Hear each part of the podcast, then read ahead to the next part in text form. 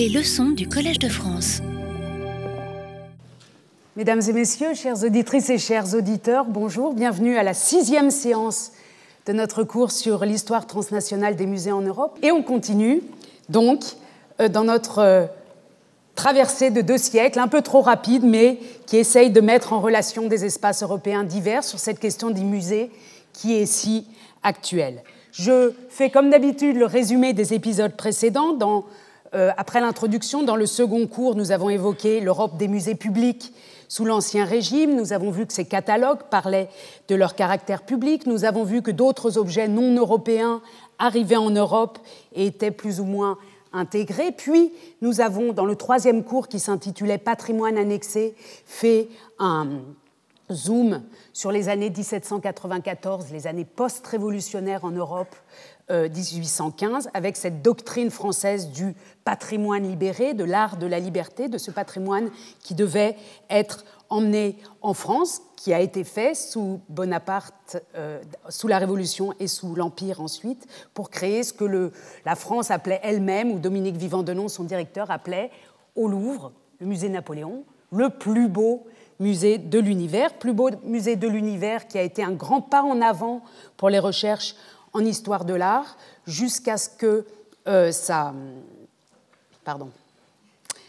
l'année 1815, qui est la fin de la période napoléonienne, amène les grands débats européens sur la restitution ou sur les restitutions des œuvres d'art, débats qui ont conduit, et c'était l'objet de notre cinquième cours, à la création euh, de nouveaux musées euh, dans l'espace européen, c'était l'objet de notre quatrième cours, pardon, qui étaient les nouveaux musées dans cette nouvelle reconfiguration du patrimoine, de la géographie des musées en Europe.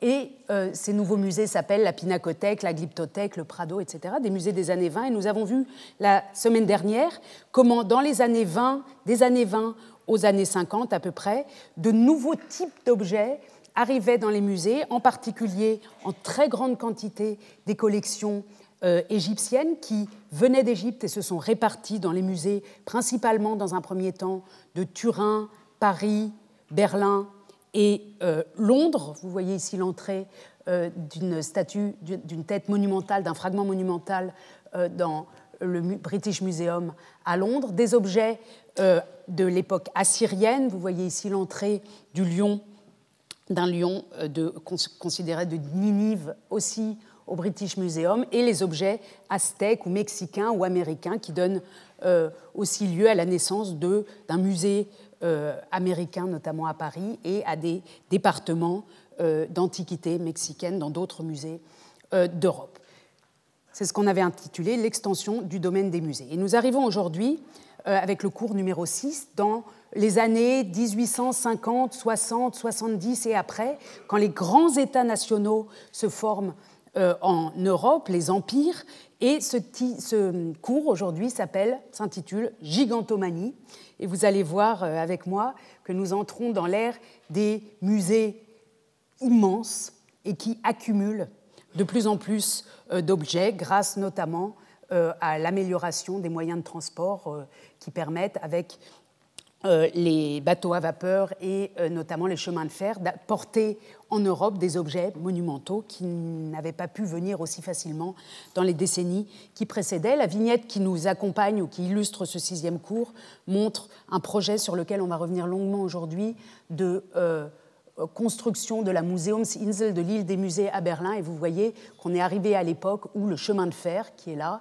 est lié déjà, donc cette technologie moderne, à l'idée de musée. On y reviendra tout à l'heure. Ce cours, le cours d'aujourd'hui, est à penser avec le cours de la prochaine fois, le cours numéro 7, euh, qui se place à la même période historique entre les années 60, 70, 80, 90, ce dernier tiers en fait du 19e euh, siècle. Et je l'ai intitulé, peut-être que le titre changera d'ici la prochaine fois, mais pour le moment il s'intitule Admirer et détruire et il sera question des collections euh, ethnologiques, tandis qu'aujourd'hui on va s'occuper plutôt d'archéologie, vous allez le voir. Donc cours numéro 6, Gigantomanie, qui s'articule ou qui s'organise comme toujours en trois volets, intitulés pour le premier Accumulation au pluriel et aménagement au pluriel. Le second volet sera un focus, un, moment que nous allons consacrer euh, aux visions qu'ont eu les autorités de l'Empire allemand, après l'unification allemande de 1870-71, euh, pour leur île des musées à Berlin. Donc on fera un point sur un moment important de l'histoire des musées, 1884 Berlin. Et puis parce qu'on en a trop peu parlé et que j'ai pensé que c'était le moment de le faire, on ira un peu plus à l'est encore avec euh, un dernier tiers euh, de la leçon d'aujourd'hui sur la création du Pushkin Museum, du musée Pushkin à Moscou, qui est aussi une création inspirée de cette gigantomanie, de, cette boulimie aussi des musées européens. Et puis un point zéro que j'intitule aujourd'hui traçabilité. Le point zéro, c'est toujours notre point de méthode où je dis quelques mots plus généraux qui n'ont pas rapport étroit avec le cours, mais avec nos questionnements en général. Traçabilité, c'est un terme que nous connaissons euh, dans différentes langues européennes, en anglais, en français. Les Allemands disent Rückverfolgbarkeit, c'est un autre mot qui veut dire la même chose. Un mot que nous connaissons euh, dans le contexte, par exemple, des denrées alimentaires, dont on entend dire que c'est important de pouvoir suivre euh, leur cours jusqu'à leur origine. D'où vient le steak que j'ai dans mon assiette? C'est à ça qu'on associe peut-être le terme de traçabilité euh, à l'heure actuelle, ou, les vêtements que l'on porte, où ont-ils été préparés, cousus, ou les meubles qu'on achète, est-ce qu'ils sont faits de bois, produits dans des conditions qui détériorent la nature ou non? Voilà, c'est des questions qui occupent nos sociétés aujourd'hui et qui nous occupe aussi en matière d'œuvres d'art. Évidemment, on ne peut pas comparer euh, les œuvres d'art à des produits alimentaires ou à des produits de consommation, mais si on dit que ce sont des aliments pour l'esprit, peut-être, il est important de penser aussi ces œuvres d'art dans, dans leur histoire, dans l'histoire de l'endroit d'où elles viennent et du chemin qu'elles ont pris pour arriver jusqu'à nous. Et je voudrais simplement euh, pour, illustrer cette question de la traçabilité si importante, euh, vous montrer un petit film très maladroit, et pardon, j'espère que vous n'attraperez pas le, tournis, il, tremblote, que j'ai tourné dans la salle 15 du Louvre il y a quelques semaines et que j'ai essayé de monter avec l'aide de Léa Saint-Raymond euh, qui, qui, a apporté quelques éléments complémentaires. Le résultat n'est pas parfait, mais il s'agit de vous montrer comment un musée comme le Louvre prend soin, avec beaucoup de, je trouve, d'efficacité, de d'être transparent sur l'origine des œuvres qu'il présente au public. Et cette salle 15, les cartels ont été refaits il y a quelques semaines ou quelques mois seulement. Et vous allez voir, je vous invite à y aller ensuite euh, de vous-même, par vous-même, qu'on peut y lire quand on regarde aussi les cartels, toute l'histoire des musées, euh, ce qui me paraît extrêmement intéressant. Alors, ce n'est pas parfait, ça tremble. Si ça fait trop, vous fermez les yeux et ça va aller assez vite. Nous sommes dans la salle 15. Pardon, et ça commence pas bien. Voilà, ça bouge. C'est à 9h du matin, grand silence. Vous voyez ici une œuvre d'art dont on nous dit, c'est difficile à lire pour vous, mais saisie révolutionnaire dans l'église Saint-Leu-Saint-Gilles, Paris, transférée au Louvre en 1794. Puis on continue euh, la promenade, on va s'arrêter un instant euh, sur le tableau du registre du bas au milieu, Jan Bruegel, La Vierge, l'Enfant Jésus, etc. Et on voit écrit en petit Saisie révolutionnaire 1796, collection de la bibliothèque ambrosienne, Milan. Donc le Louvre nous dit très clairement que c'est une œuvre arrivée euh, au moment des saisies révolutionnaires et qui manifestement n'a pas été euh, restituée. Et le Louvre le fait euh, très bien et de manière très systématique pour toutes les œuvres de cette salle 15 et pour d'autres, bien sûr. Vous voyez cette fantaisie architecturale de Steinwick. Ici, mode d'entrée inconnu, présent au Louvre au début du XIXe siècle. Même quand c'est inconnu, on le dit, on est transparent. ici, Théodore von Loon, L'adoration des bergers, achat 2000 tiens, un achat, ils sont rares, hein, souvent au Louvre, et on en trouve aussi. Et il se trouve que dans cette salle 15, on a toutes les possibilités d'acquisition bien expliquées. Franz Pourbus, Saint-François d'Assise, saisie révolutionnaire au couvent des Jacobins rue Saint-Honoré, Paris, exposé au Louvre dès 1793. Là, on a une confiscation d'un bien ecclésiastique. On peut continuer comme ça, pardon, euh, d'objet en objet. J'ai fait le tour de la salle, mais j'ai coupé un peu parce que c'était trop, ça m'a donné à moi-même le tournis. Euh, mais je vous en montre quelques-uns encore. Saisie révolutionnaire dans l'église de Villeneuve-sur-Yonne. Là encore, une saisie révolutionnaire à l'intérieur de la France. Ici, intéressant, avec ce tableau de la bataille d'Issus de Jan Bruegel, collection de Louis XIV, puis legs. Donc ici, on est dans une confiscation ou dans une nationalisation du patrimoine royal de la France. Un objet très intéressant, toujours dans la même salle 15, euh, de Paul Brill, chasseur au bord d'un étang, dépôt du musée d'Alger. du musée des beaux-arts d'Alger, c'est redit ici. Alors ici, il y a toute l'histoire de notre relation avec l'Algérie qui explique ça, il faudrait s'arrêter un petit peu plus dessus.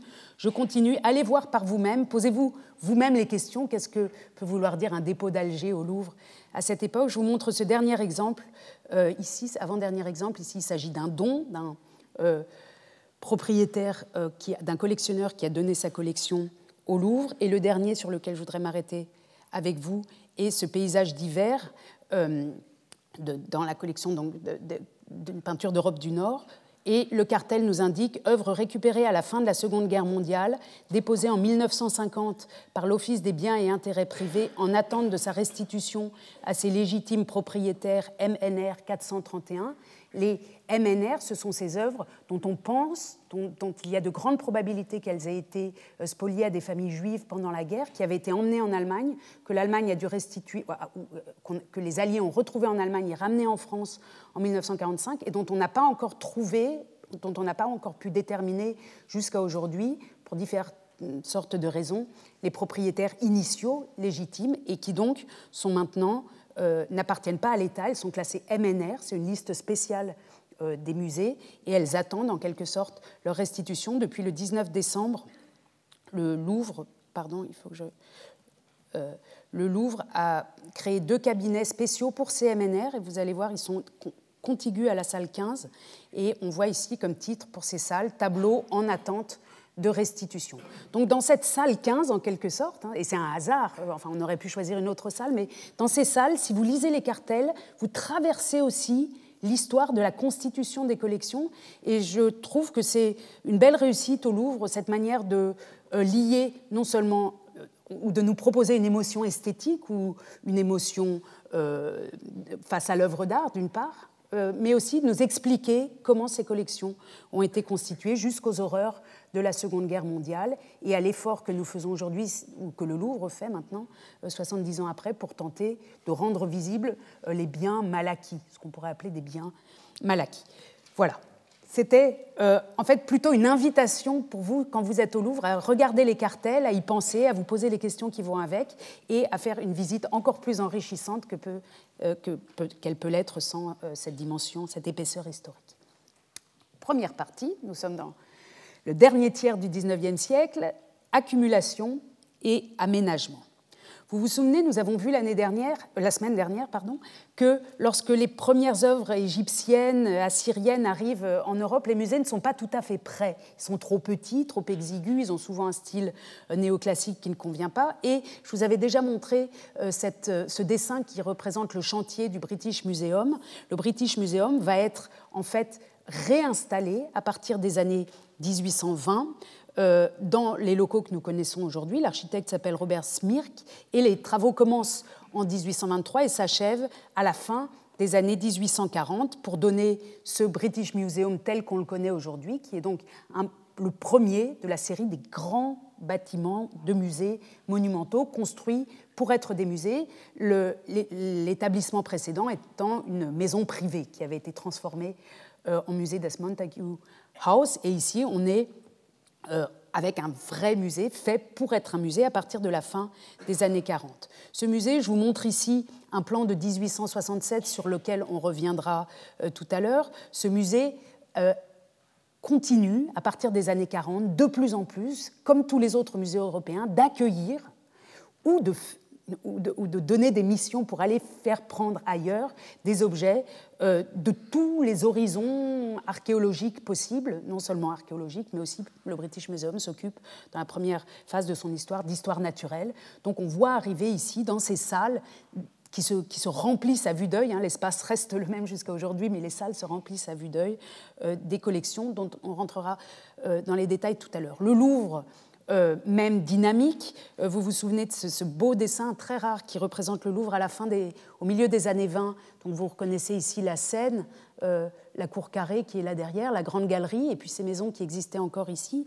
Ça aussi, c'est fini. Hein. Au plus tard, à la fin des années 40 et surtout après le coup d'État de 1851, Napoléon III décide que le Louvre doit être agrandi, amélioré, aménagé et euh, les architectes Louis Visconti euh, puis Hector Le Fuel vont être chargés euh, de la du réaménagement, de l'agrandissement du Louvre et surtout de la liaison, du lien entre le Louvre, qui est ici, et le Palais des Tuileries par les deux galeries qu'on connaît aujourd'hui. Je vous montre une autre illustration de ces travaux qui nous font bien comprendre l'ampleur euh, du projet, projet lié bien sûr au projet d'urbanisme de Paris à la même époque, euh, puisqu'on est à l'époque aussi d'Haussmann. Vous voyez que notamment la Grande Galerie va être complètement démontée, démantelée, puis reconstruite avec ce qu'on connaît aujourd'hui, ces cours très spécifiques ici et ici, et on aura ce plan fermé jusqu'à la destruction des Tuileries au moment euh, de la commune, mais on aura ce plan fermé.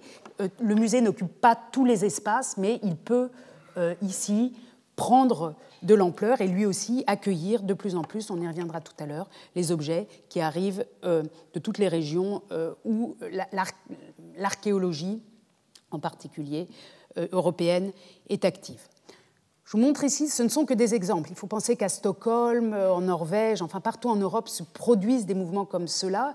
Ici, euh, vous voyez, j'ai choisi euh, sciemment cette photo du nouvel Ermitage à Saint-Pétersbourg, qui est, avec au premier plan ce pied d'un géant. On est dans un cours qui s'appelle Gigantomanie, on est dans les musées géants, et en effet, l'entrée de, ce nouvel Ermitage à Saint-Pétersbourg est portée par des atlas, des télamons qui, sont grandissimes, que vous pouvez voir aujourd'hui encore, euh, et qui, euh, d'ailleurs, euh, pour signaler qu'on est dans le Grand Est lointain, ne sont pas des atlas vraiment tout à fait classiques, puisqu'ils portent des pagnes un peu en ours, hein, pour nous montrer qu'ils se sont habillés en Sibérie, en quelque sorte. Donc on est dans une antiquité réinterprétée à la manière russe. L'architecte du nouvel Ermitage, Neue Ermitage en allemand, la langue la langue des intellectuels à cette époque-là, euh, euh, dans le dernier tiers ou la moitié du 19e siècle en Allemagne, c'est beaucoup en pardon, Russie, c'est beaucoup l'allemand. Et l'architecte est Leo von Klenze, un architecte allemand qui avait déjà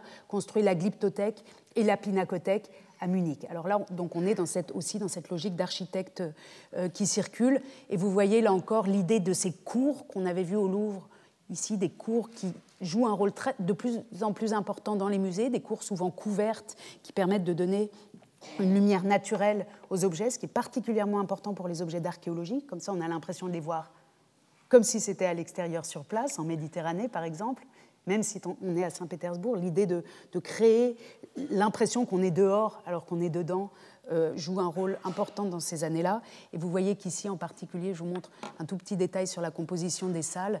Euh, vous avez euh, par exemple ici une salle des antiquités sibériennes et sites c'est-à-dire que non seulement les musées ont une pratique de collection euh, universelle, ils vont euh, donc euh, dans l'Antiquité grecque, romaine, égyptienne, etc., à Saint-Pétersbourg aussi, mais ils trouvent aussi leurs propres antiquités sur place, en quelque sorte. Alors pour la Russie, c'est ici la Sibérie. En France, le musée des antiquités nationales ne va pas au Louvre, mais se crée à la même époque. En Allemagne, vous avez à Mayence notamment un grand musée des antiquités nationales qui se crée aussi. Donc l'antiquité plurielle trouve sa place ici avec des adaptations selon les régions. Alors, je disais tout à l'heure qu'on est face à des collections qui augmentent, qui augmentent, qui augmentent, et à des lieux qui s'adaptent euh, vers les années donc 1850-60.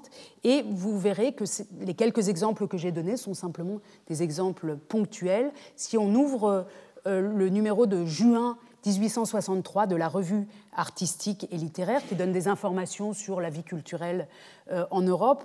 On est frappé de voir, par exemple, euh, ces nouvelles-là. Je vous les lis, c'est simplement pour vous montrer à quel point il y a un boom des musées dans ces années 1850-60. Ici, un journaliste écrit Dans notre dernier numéro, nous parlions du musée que la ville d'Amiens fait bâtir. Et voilà Marseille qui construit en ce moment un palais des beaux-arts sur un vaste terrain connu sous le nom de plateau de Longchamp, dominant de 20 mètres le boulevard qui passe à ses pieds. Donc, non seulement les capitales, mais aussi les grandes villes de province se dotent de musées, qui sont aussi souvent des musées d'art contemporain. De nouveaux types de musées émergent. Un peu plus loin dans le même article, l'Angleterre aussi veut avoir son palais des beaux-arts, comme Marseille. À Londres, on s'occupe sérieusement du projet d'une nouvelle galerie nationale pour remplacer l'ancienne, indigne d'un si grand pays. Le terrain choisi est situé dans le quartier de Piccadilly, etc. Et puis on feuillette un tout petit peu, euh, pas beaucoup plus loin. Nous disions il y a 15 jours, on est maintenant dans euh, le, numéro de juillet, nous disions il y a 15 jours que Marseille, Londres et Rotterdam allaient avoir aussi leur palais des beaux-arts. Et voici qu'on nous apprend que la ville de Berlin a décidé la construction d'une galerie nationale.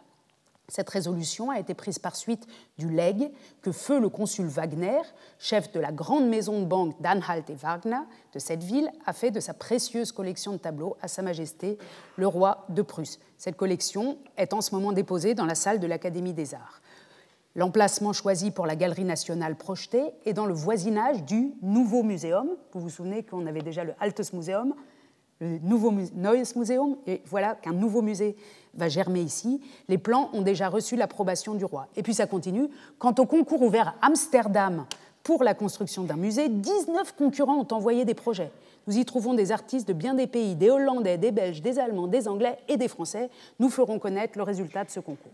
Donc partout en Europe, non seulement les architectes européens participent les uns les autres à tous les concours, et, c'est la première génération de concours pour des musées, euh, ici dans les années 60, non seulement ils participent tous, mais ils créent en quelque sorte le musée européen qui certes a des particularités selon les villes, mais qui euh, est quelque chose de très homogène dans ces années-là et qui forme notre identité. Le résultat du concours pour le Rijksmuseum à Amsterdam, Rijksmuseum, que les Allemands, que les Néerlandais traduisent en français par Musée national à Amsterdam, on est bien dans cette dynamique euh, nationale, est gagné finalement euh, par un Néerlandais, Pierre Kuipers.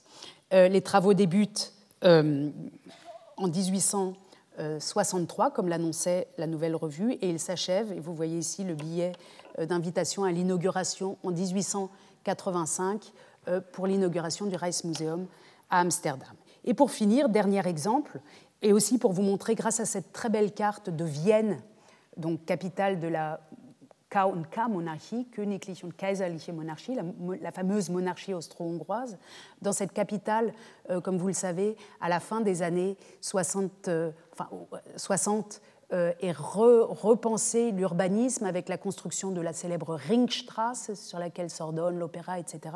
Et autour de cette Ringstrasse vont être prévus deux musées gigantesques, là et là, le long de la Museumsstraße, tout ça, ça s'appelle le Kaiserforum, donc le forum de l'empereur, hein, de l'empereur de la euh, monarchie austro-hongroise. Et ces deux musées-là, que vous voyez peut-être mieux ici, à gauche et à droite, sont le Kunsthistorisches Museum, le musée d'histoire de l'art, et le Naturhistorisches Museum, le musée d'histoire naturelle, qui sont, euh, dont les travaux commencent euh, en 1867, aussi à la suite d'un concours, et qui ne s'achève qu'en 1891 euh, pour le Kunsthistorisches Museum et en 1889 pour le Naturhistorisches Museum. Et ce sont, si vous êtes allé à Vienne, vous, le savez, des musées écrasants de, de grandeur et de décor, d'ailleurs.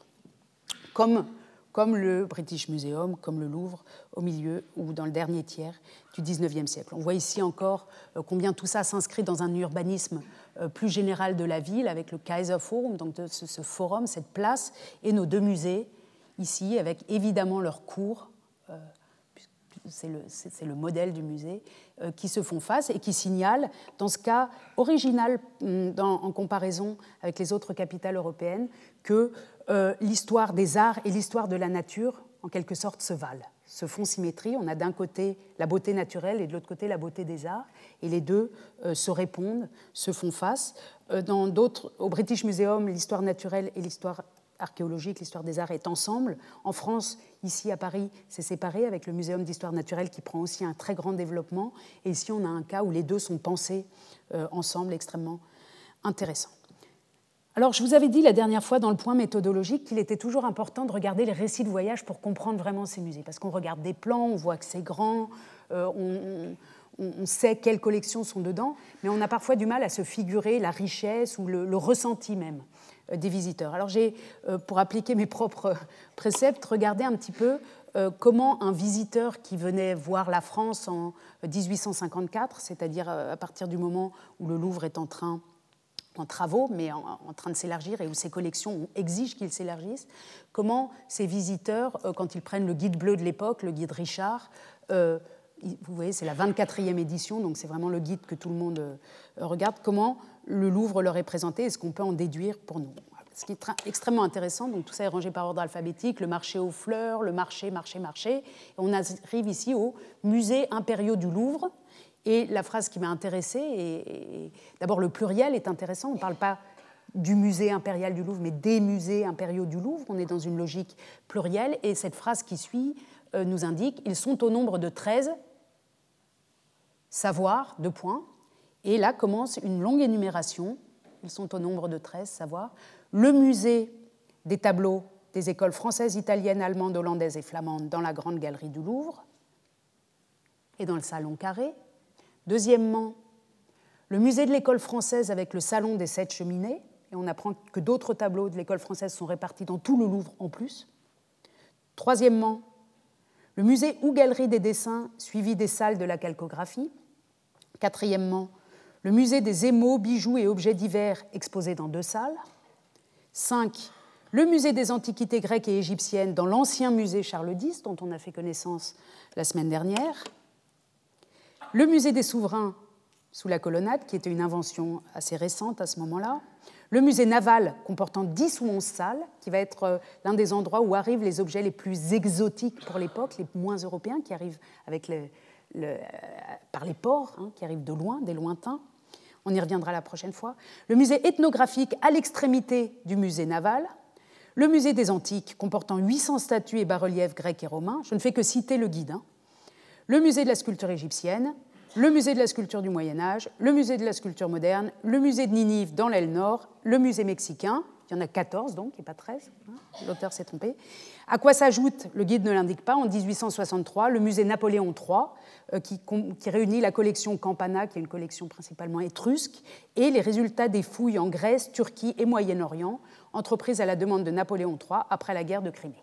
Donc là, quand on lit ça, qu'on voit l'espace, qu'on connaît cet espace du Louvre qui n'était pas entièrement musée, donc euh, même après la Réunion, on comprend que cette accumulation, euh, bientôt, et ce sera l'objet de l'après-prochain cours, pose aussi problème à ces musées, d'une part, mais que d'autre part, il y a une émulation entre toutes les capitales européennes pour en avoir encore plus et avoir des objets encore plus importants, plus intéressants que les autres. Et c'est cette émulation qui va nous mener, maintenant, pardon, la victoire de Samothrace arrive euh, en 1863 en, morceaux. Hein.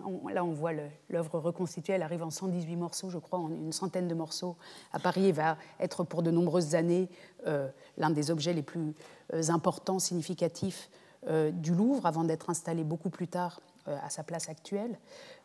et ce Louvre, donc, à la fois est un lieu de savoir, un lieu de recueil de la culture du monde, mais aussi un lieu de comment des enfants, des adolescents diraient de frime national. Hein. On montre ce qu'on a, on montre de quoi on est capable en plein Paris, et toute l'Europe, le monde entier voit que ce musée a pu réunir ça dans cet espace-là. Donc on est aussi dans une logique diplomatique, c'est de la diplomatie culturelle en quelque sorte, de montrer un peu ici qui est le plus fort, Napoléon III, l'idée d'empire et l'idée de musée sont extrêmement liées. Si on regarde le plan que je vous ai montré tout à l'heure du British Museum dans les années, à peu près dans les mêmes années, en 67, on voit bien qu'on est dans des logiques comparables, avec des origines comparables des œuvres. Ce ne sont pas les mêmes œuvres, mais ce sont souvent les mêmes aires géographiques. Donc euh, les, euh, les, les, salons, les salles euh, gréco-romaines, assyriennes, lyciennes, Elgin, c'est-à-dire euh, Athènes, le Parthénon, la Syrie, Nimroud, euh, l'Égypte, etc., etc. Ça n'arrête pas sur plusieurs étages.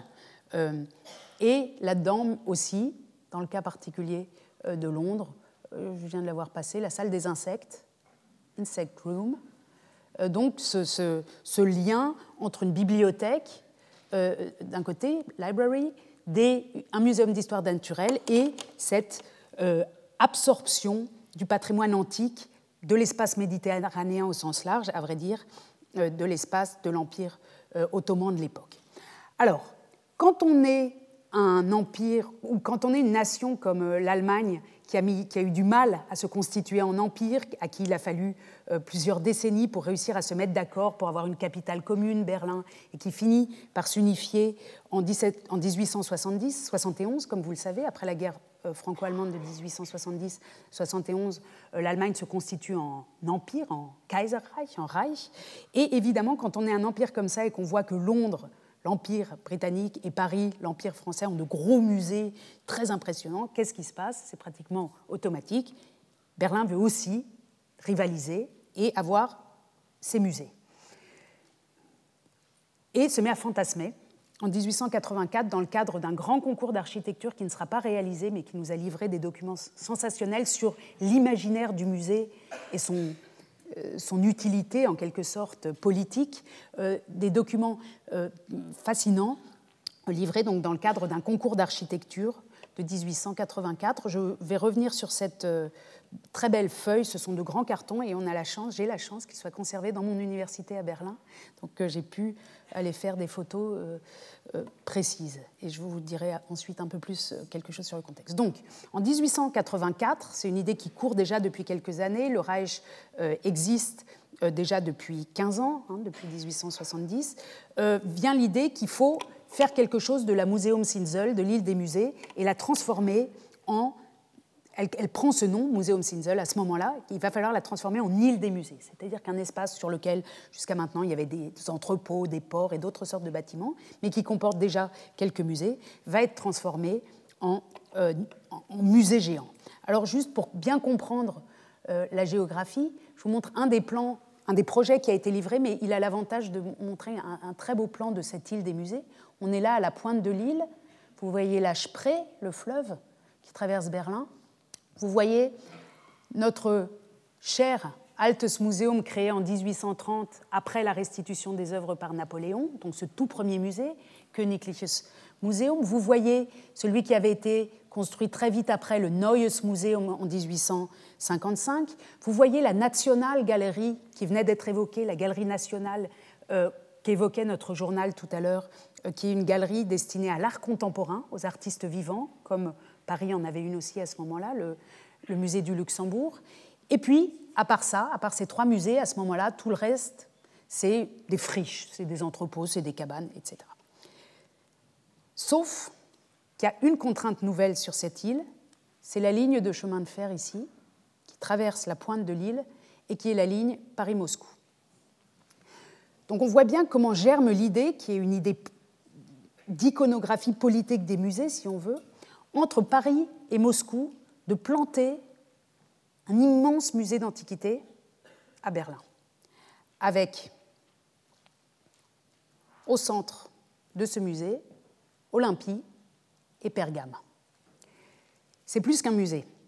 C'est une manière de dire à l'Europe, aux voyageurs qui prennent le train, aux voyageurs modernes, aux gens d'affaires qui vont de Paris à Berlin, que quand ils passent par Berlin, ils passent non seulement par une ville extrêmement moderne avec euh, cette ce boom de construction euh, des Gründerjahr et des années de création berlinoise, non seulement il traverse une ville ultramoderne, avec des musées nouveaux, tout neufs, mais en plus il traverse l'Antiquité. Et ça, c'est un message extrêmement fort euh, que, l'Allemagne réunifiée, unifiée, tente de faire passer. C'est non seulement nous sommes très forts, nous sommes unis, nous sommes à la pointe de la technologie, mais en plus, nous sommes les grands héritiers de l'Antiquité. Nous sommes peut-être même les meilleurs héritiers de l'Antiquité puisque nous la mettons si bien en scène.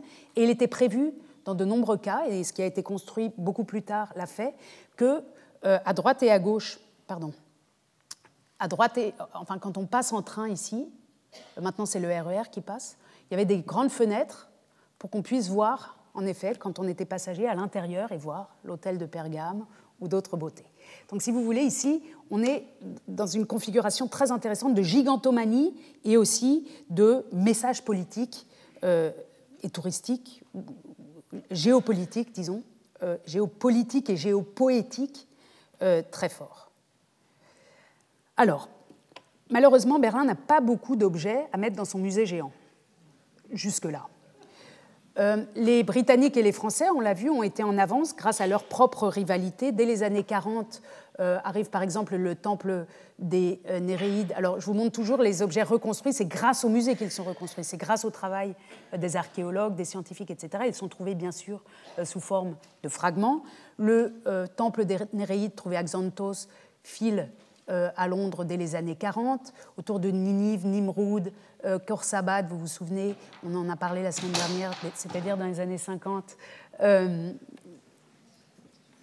je vais m'y habituer et après ça va me manquer.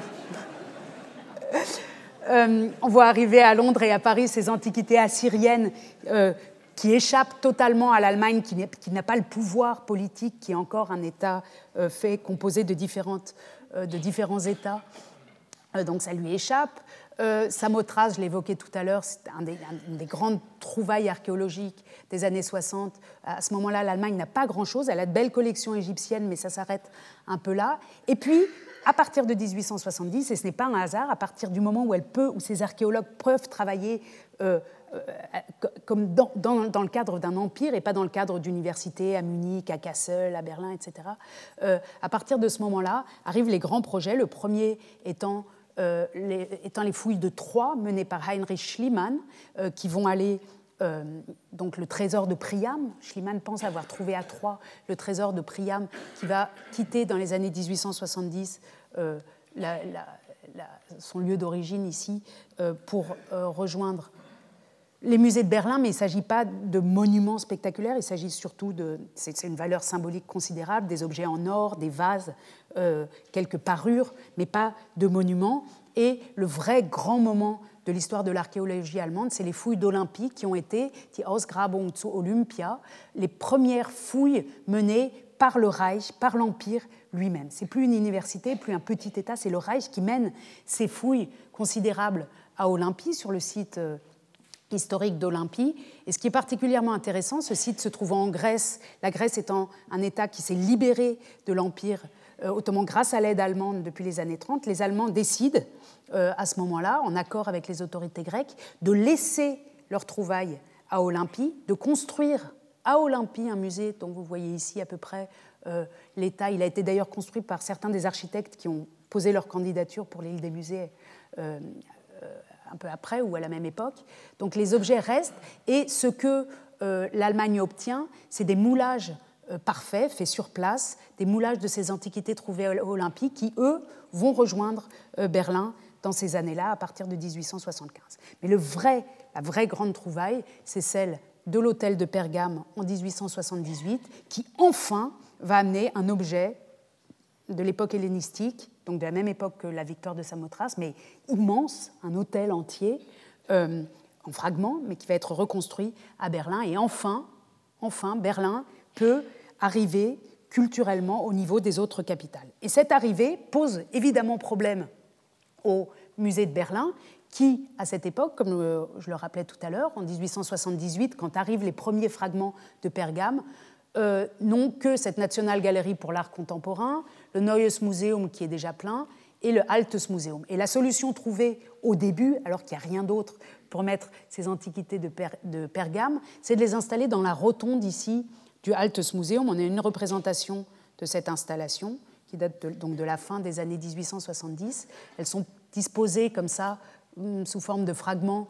dans la rotonde, ce qui est à la fois un choc esthétique considérable, tout le monde est très content, mais ce n'est pas assez, et surtout on ne peut pas reconstruire cet hôtel. Et à partir de ces années 1878, les autorités culturelles allemandes et archéologiques et scientifiques, avec cette idée que la science est aussi une arme dans le combat ou dans la rivalité euh, diplomatique entre les capitales européennes, les autorités vont faire de plus en plus pression pour que soit construit un lieu d'accueil assez grand, assez beau, au niveau des autres capitales européennes pour mettre les plâtres, les copies d'Olympie, d'une part, qui sont considérables et qui sont une grande réussite archéologique pour l'Allemagne, et d'autre part, les euh, trésors, le, pardon, l'hôtel de Pergame. Alors, je vous ai montré tout à l'heure euh, cette vue perspective euh, de l'un des bureaux qui a, qui a concouru à ce concours. le, concours était anonyme, donc on connaît cette proposition sous le titre Atalos. Atalos, c'est le dernier roi de Pergame. En fait, les auteurs de ce,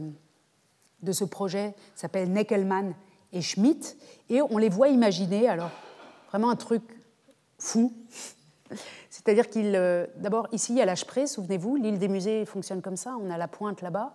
Euh, ils imaginent de, de faire un très grand pont, très très large, c'est plus qu'un pont, en fait, une grande place sur l'Âge-Pré, donc elle est L'Achpré est recouverte d'une très grande place pour qu'on ait assez de distance pour admirer un bâtiment monumental sur lequel le train passe ici, dans ce tunnel, dans ce projet-là. Euh, ici, vous voyez le Altes Museum relié au Neues Museum, et ça, cet immense bâtiment, est destiné à accueillir, donc il fait penser un peu à l'Opéra de Paris, si vous voulez, ou à une grande gare de cette période, les grandes gares européennes, est destiné à accueillir les antiquités de Pergame et d'Olympie. Et vous voyez peut-être ici, sur le toit, est reconstitué déjà l'hôtel de Pergame, avec comme, comme, en fait, comme vignette. comme ça, on comprendrait tout de suite en se promenant que ah, c'est là qu'est l'hôtel de Pergame, en quelque sorte. Si on regarde le même plan euh, sous forme de plan, on reconnaît bien hein, notre Altes Museum, le Neues Museum, l'âge pré complètement recouverte ici, et puis ce bâtiment considérable qui a été aussi dessiné sous différents euh, angles et qui nous permet de prendre euh, conscience, grâce aux petites figures là, qui, servent qui servent aux architectes à nous montrer les proportions, combien c'est grand, très grand, plus grand, impossible de faire plus grand. C'est-à-dire qu'à côté, si vous voulez, le Louvre et le British Museum, c'est Lilliput. Hein. On est vraiment dans une logique immense, avec ici d'immenses baies vitrées qui permettraient d'éclairer l'hôtel de Pergame par le haut. Et là, vous le revoyez bien, hein, cet hôtel de Pergame, comme élément d'architecture. Donc l'original serait à l'intérieur, et on aurait à l'extérieur, comme élément d'architecture, euh, euh, ce, remake, ce faux qui serait placé au-dessus on peut vraiment s'amuser et on pourrait passer très très longtemps à regarder ces très beaux, euh, ces très belles esquisses architecturales. Ici, c'est la cour, alors toujours cette cour avec l'éclairage zénital, euh, la cour des antiquités romaines qui mêle des originaux et des copies, ou ici la cour euh, grecque, le Griechischer Hof, pareil, grande lumière zénitale, et puis alors les, les architectes, dans leur dessin, insistent sur la lumière. Hein. On, voit bien qu'ils ont joué, qu'ils jouent beaucoup avec cet argument de la lumière. C'est des projets qui n'ont pas été réalisés, mais on voit bien l'idée qu'il y a derrière. Il faut que ce soit grand, beau, lumineux, clair, impressionnant. Il y a un aspect extrêmement théâtral, on est presque à l'opéra, et on le voit bien ici dans la salle où aurait été placé l'hôtel de Pergame, donc cette grande baie vitrée qu'on avait vue de l'extérieur, cet escalier monumental tout ça, c'est une reconstruction. les, fragments étaient là euh, sous forme de fragments, donc ils imaginent euh, une, imagination de l'Antiquité. Et un escalier géant, voilà, on montrait comme ça jusqu'à l'Antiquité. Vraiment, on peut, euh, on peut vraiment absolument fantasmer sur l'effet qu'aurait produit un aussi grand musée en Europe, musée ou bien projet de l'île des musées qui n'a pas été réalisé. Je vous montre seulement euh, pour le plaisir, à vrai dire, deux ou trois autres euh, projets. Celui-ci propose aussi de mettre l'hôtel de Pergame, donc vous voyez le, train qui passe là, et là l'hôtel de Pergame est sur le toit, et dans son explication, celui-ci, Hansen, Théophile Hansen, propose qu'on mette les tuyaux du chauffage. Je l'ai déjà évoqué dans mon cours précédent, mais ça me fait vraiment rigoler. Euh, les tuyaux du chauffage qui serviraient à, chauffer tout ce musée devrait sortir ici, comme ça on aurait l'impression qu'il y a toujours euh, des sacrifices en train de se faire euh, sur l'autel de Pergame. Donc l'idée donc, de la technologie, le chauffage, les chaudières, etc., avec ce lien direct avec l'Antiquité euh, hélène. Et puis à la pointe du musée était prévu, vous le voyez ici, euh, un musée, Museum für christliche Kunst. Hein, donc il y aurait l'Antiquité de Pergame, les Antiquités de Pergame et d'Olympie au cœur de cette île des musées, et puis à la pointe, euh, la christliche Kunst, c'est-à-dire euh, la peinture et la sculpture européenne qu'on mettrait à la pointe, et toute cette île aurait été transformée en un musée universel. Le projet euh, n'a pas été réalisé pour des questions financières et puis probablement aussi parce que la statique n'aurait pas permis cette île. Euh, elle est sur de l'eau et on voit aujourd'hui, à l'heure actuelle, euh, que le, moindre, la moindre construction prend 10 ou 15 ans parce que tout ça est, construit sur des pilotis. Donc évidemment, ces, ces masses énormes, je pense que l'île n'aurait pas pu les, les tenir.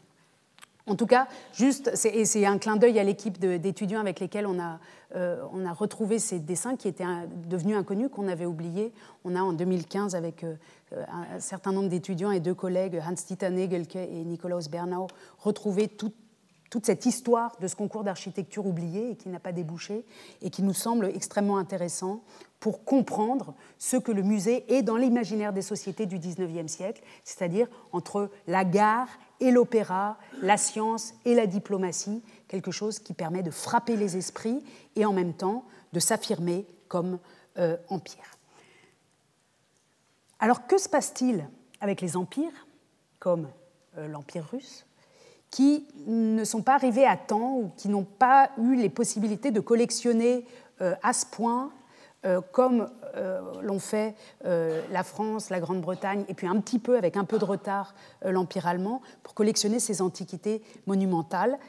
Alors qu'elles sont aussi un empire. On a un très bel exemple qui nous amène à la fin du XIXe siècle, euh, l'exemple de la création du musée qui s'appelle aujourd'hui le musée Pouchkine euh, à Moscou, dont l'origine remonte à l'année 1892 et qui a été, ou un peu avant, mais les, premières traces écrites, les premiers moments où on sait que ce musée commence à être pensé, c'est 1892, et il sera inauguré en 1912, juste avant, enfin pendant la révolution russe et puis juste avant euh, le, démantèlement en fait euh, des musées aristocratiques. Dans ce cas-là, il s'agit d'un musée universitaire à l'origine et celui qui l'a pensé et voulu s'appelle Ivan Svetayev. Il était professeur d'archéologie à l'université de Moscou et on le connaît surtout grâce à sa fille, euh, Maria Svetayeva, la poétesse, euh, qui raconte dans ses mémoires d'ailleurs qu'elle a passé toute son enfance avec un père qui pensait qu'à construire un musée.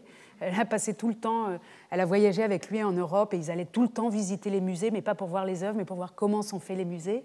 Et grâce à Maria Svetayeva et surtout à la très riche correspondance de Svetayev lui-même, on sait extrêmement bien de quelle idée part ce musée et comment il a été construit il fallait que ce soit un musée d'antiquité, euh, avec un très petit nombre euh, d'antiquités à Moscou. Vous voyez ici le premier catalogue paru, alors c'est les hasards de l'histoire, mais en 1914, mauvais moment pour euh, les musées russes,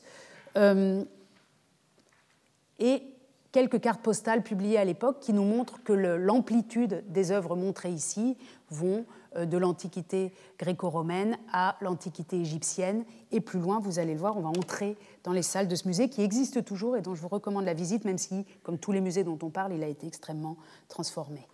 Euh, une, page de journal qui euh, témoigne de l'inauguration pompeuse en présence du tsar de ce musée en, 18, en 1912. Et puis là, simplement pour ceux qui voudraient approfondir, euh, des travaux qui ont été publiés euh, par nos collègues russes et par certains collègues allemands euh, sur la gestation de ce musée. En fait, il s'agit surtout des correspondances de Svetayev avec plusieurs de ses collègues européens qui nous permettent de comprendre comment ces réseaux européens l'aident à fabriquer un musée national à Moscou. Puisque le projet, c'est un musée national, enfin un musée, pas national, mais un musée pour le tsar, donc c'est un projet euh, d'affirmation de l'Empire russe. Mais pour le construire, Tsvetayev a fait appel à tous, ses amis européens, à tous les directeurs de musées. Il a beaucoup voyagé, il a regardé comment on faisait des musées dans le monde et il construit en 1912, entre 1892 et 1912, quelque chose qui est une sorte de synthèse de tous ces autres musées dont on a fait connaissance aujourd'hui, une synthèse des musées européens du 19e siècle. Donc c'est extrêmement intéressant. Vous voyez ici une photo euh, du chantier au début euh, du XXe siècle. Et je vous montre quelques extraits peu nombreux de lettres de euh, Svetayev, soit à des directeurs de musées comme Georg Troy, qui était euh, à Dresde et qui avait mené les fouilles d'Olympie aussi, donc un des plus grands archéologues de son époque qui dirige un musée à Dresde, et puis des lettres qu'il adresse par ailleurs à, à l'architecte de ce musée, Roman Klein, vous verrez tout à l'heure. Donc, mars 1880, 13, Svetayev écrit de Moscou à Troyes à Dresde Permettez-moi de vous adresser mon mémoire sur la création du Comité pour la fondation d'un musée de l'art antique à Moscou. Voilà, ça commence. Il a fait un livret et avec ça, il va trouver des sponsors. Alors, comme on est encore à une époque où l'aristocratie russe peut s'engager dans des projets comme ça, il trouve facilement euh, des millionnaires russes qui vont euh, euh, supporter son musée et cette construction se fait assez vite. Ici, quelques années plus tard, Svetayev a Klein, Klein c'est-à-dire son architecte Roman Klein, l'idée de cours vitrée pour notre musée plaît à tout le monde ici. Pas étonnant, elle plaît vraiment à tout le monde euh, en Europe. Je vous demande donc de construire une telle cour. Ne traînez pas. Il faut qu'elle ait une dimension imposante pour que tout y prenne place, notamment l'angle du Parthénon en taille originale. Souvenez-vous de l'école des beaux-arts. Alors là, on comprend que ce projet de musée qui n'a pas d'œuvre, il n'a pas évidemment pas l'angle du Parthénon en taille originale, ce Parthénon est bien euh, resté à Athènes. En revanche, comme à Paris dans la cour vitrée euh, de l'école des beaux-arts, euh, Tsvetayev va commander une copie en plâtre. Il en existait jusqu'alors une seule à Paris et elle était dans la cour vitrée de l'école des beaux-arts dans l'actuelle rue Bonaparte, ici. Et euh, fait construire par son architecte une cour vitrée qui s'inspire de cette école des beaux-arts. On a des dessins de l'architecte qui est venu étudier sur place pour voir comment faire. Et il commande euh, Svetaïev à Paris un double de cette copie qu'on voit ici. Ça, c'est une photo actuelle euh, installée euh, dans cette grande cour où tout doit prendre place. Ici, vous voyez aussi des taureaux assyriens. Euh, malheureusement, les, photographies de très bonne qualité de ce musée ne sont pas encore, elles sont pas encore très nombreuses on est obligé de travailler avec celles-ci. Quelques années plus tard, juillet 1903, Svetaïev à son architecte. Avez-vous déjà réfléchi au plafond de la salle égyptienne? Les piliers de la section égyptienne du musée archéologique, Museo Archeologico de Florence, sont simples et solides. En plus, il faudra absolument que vous alliez voir la section égyptienne du musée de Vienne, qui vient d'être inaugurée. Il envoie son architecte en voyage à Florence, à Vienne, et en effet, le résultat, vous voyez ici Vienne, donc dans le Kunsthistorisches Museum qu'on a évoqué euh, tout à l'heure, euh, en, 1800, euh, donc, qui a été achevé d'être bâti à la fin du 19e siècle. Ici, le musée de Vienne avec ses colonnes qui ne sont pas des originaux égyptiens, mais qui, sont, qui ont été inspirées de l'Égypte et qui ont été faites comme ça par les architectes viennois. Ce plafond peint ici par à la mode égyptienne également, et on retrouve, alors c'est difficile de comparer, mais vous voyez ici une carte postale de 1912 du musée euh, des salles égyptiennes du musée Pouchkine de Moscou, et on retrouve exactement les mêmes colonnes et exactement les mêmes plafonds. C'est juste copié. Et chaque salle, en fait, dans ce musée, copie un autre musée européen qui plaît à Svetaïev. Et on arrive à une synthèse, à un cocktail, si on veut, un cocktail pan-européen à Moscou pour faire un musée du Tsar qui, en fait, absorbe toutes ces idées muséologiques européennes. C'est un vrai bel exemple de ce que, de, la, de, la, de que j'évoquais dans la première séance, de la différence entre les discours nationaux et les pratiques transnationales. Là, on ne peut pas faire plus clair. Je vous montre encore un exemple. Svetaïev à Troyes, à son collègue euh, de Dresde. Ayez la bonté de faire envoyer à Klein, à mon architecte, à Moscou, une photographie de la porte dorée portant mention exacte de ses dimensions. Klein est en train d'aménager les salles. Je lui ai demandé de monter la porte dorée comme au musée du Trocadéro pour servir de passage entre deux salles. Alors le musée du Trocadéro, c'est en fait le musée des monuments français, euh, voulu par Viollet-le-Duc, est ouvert en 1860, à la fin des années 1870 à Paris.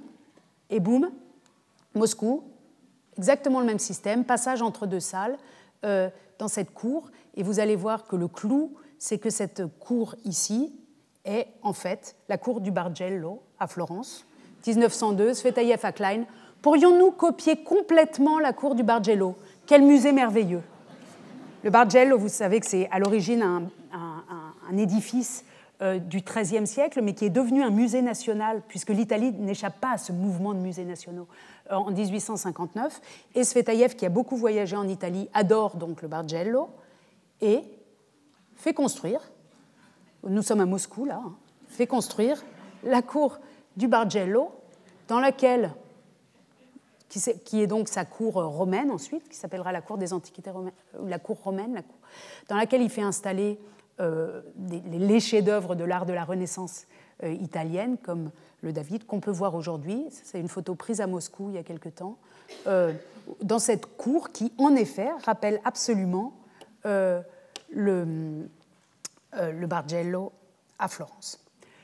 Voilà pour aujourd'hui, pour la gigantomanie. C'est aller un peu, peut-être un peu vite. On va rester dans cette même période d'extension des collections la prochaine fois, comme je vous le disais, avec la séance euh, consacrée à la naissance des musées d'ethnologie. Euh, je vous le rappelle, ce ne sera pas la prochaine, la semaine prochaine, mais dans deux semaines, et ce ne sera pas à 15h30, mais à 15h45. Je vous remercie de votre attention. Retrouvez tous les contenus du Collège de France sur www.colège-2-france.fr.